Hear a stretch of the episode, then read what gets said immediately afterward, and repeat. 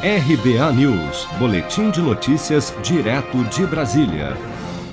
Em conversa com apoiadores na residência oficial do Palácio do Alvorada, no dia seguinte aos atos do dia 7 de setembro, o presidente Bolsonaro criticou nesta quarta-feira a nota conjunta assinada pelos partidos Democratas e PSL que repudiaram o tom dos seus discursos durante as manifestações. Vamos ouvir. Dois partidos políticos fazendo nota agora de atacando, obviamente, né? e dizendo que, falando do preço do combustível, preço dos alimentos.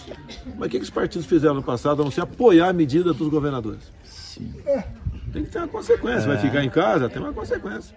Ao falar sobre a política do fica em casa, o presidente chegou a sugerir que, ao prolongar as medidas de restrição durante a pandemia, governadores e prefeitos de partidos de oposição também teriam o objetivo de mexer na economia para derrubar o seu governo. Não quero botar culpa em ninguém, você tem que descobrir quem é o.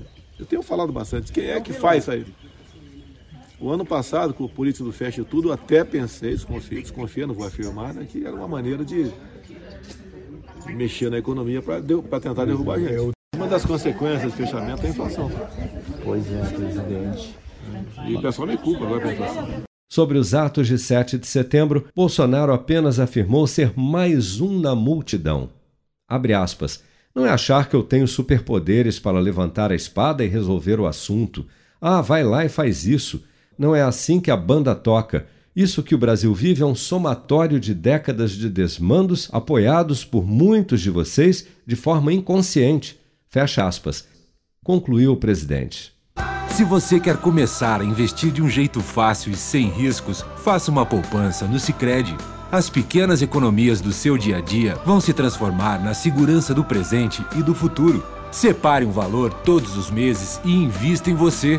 Poupe com o Sicredi, pois gente que coopera cresce. Com produção de Bárbara Couto, de Brasília, Flávio Carpes.